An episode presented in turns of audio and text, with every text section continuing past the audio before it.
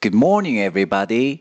This is David speaking. 大家好，我是 Dave 老师，欢迎来到乐成红恩线上口语团 A 组，Day two hundred and seventy-one。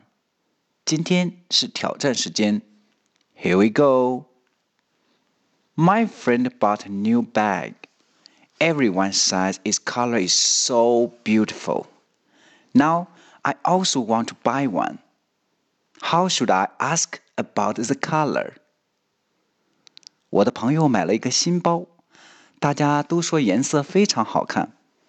我现在也想买一个，我应该怎样问颜色呢？